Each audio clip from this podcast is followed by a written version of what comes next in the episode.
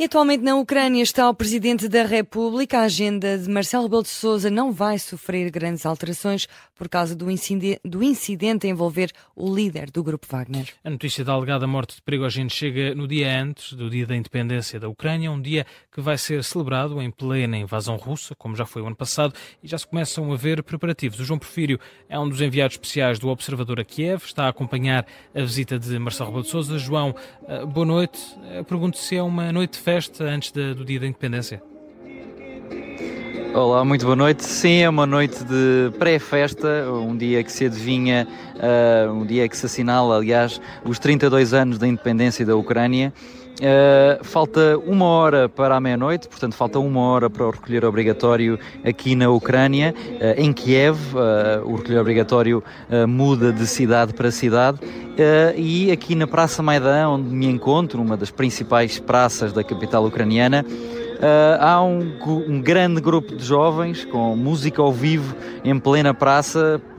Penso que seja audível neste direct. Uh, e uh, muitos jovens a cantar, a dançar aqui uh, nesta Praça Maidan, uma, uma festa que tem como pano de fundo dezenas e dezenas de carros de combate russos completamente destruídos. Foram postos uh, aqui nesta avenida, na principal avenida de Kiev, uh, dezenas de uh, carros de combate russos que foram destruídos pelas tropas ucranianas e que agora a Ucrânia exibe como quase troféu para para mostrar a, força das tropas do seu país. Um, a noite está muito. É mesmo noite de verão, estão cerca de 23 graus, eh, é uma temperatura bastante elevada para, para a Ucrânia nesta altura do ano. Uh, e há muita, muita gente na rua, apesar de faltar menos de uma hora para esse recolher obrigatório. Uh, o que é certo é que também Marcelo Rebelo de Souza teria uh, uma uh, agenda para vir visitar esta uh, espécie de exposição de carros de combate, como, como explicava há pouco, mas devido a um atraso da, do, do, da agenda anterior, não foi possível Marcelo Rebelo de Sousa vir aqui durante a noite até à hora do recolher, como estava indicado aos jornalistas que acompanham esta visita. e, portanto, há muitos jovens aqui a pré-celebrar os 32 anos da independência que se assinalam amanhã. Amanhã uh, está prevista umas cerimónias muito simbólicas para assinalar esse dia. Marcelo Rebelo Sousa uh, estará uh, nessa, numa dessas cerimónias.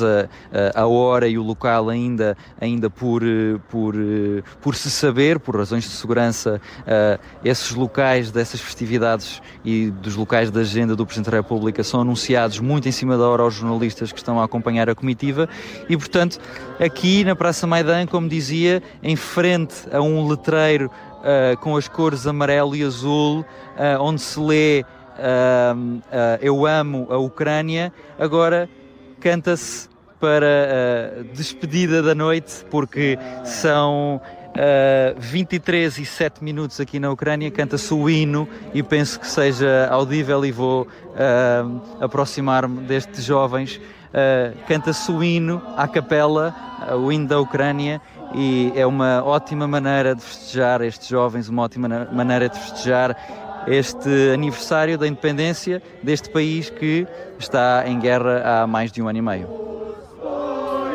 João Porfiro, enviado especial do Observador à Ucrânia, com esta música de fundo, a pré-festa que se faz um dia antes do dia da independência do país. Amanhã, Marcelo Rebelo de Sousa tem um encontro marcado com Volodymyr Zelensky.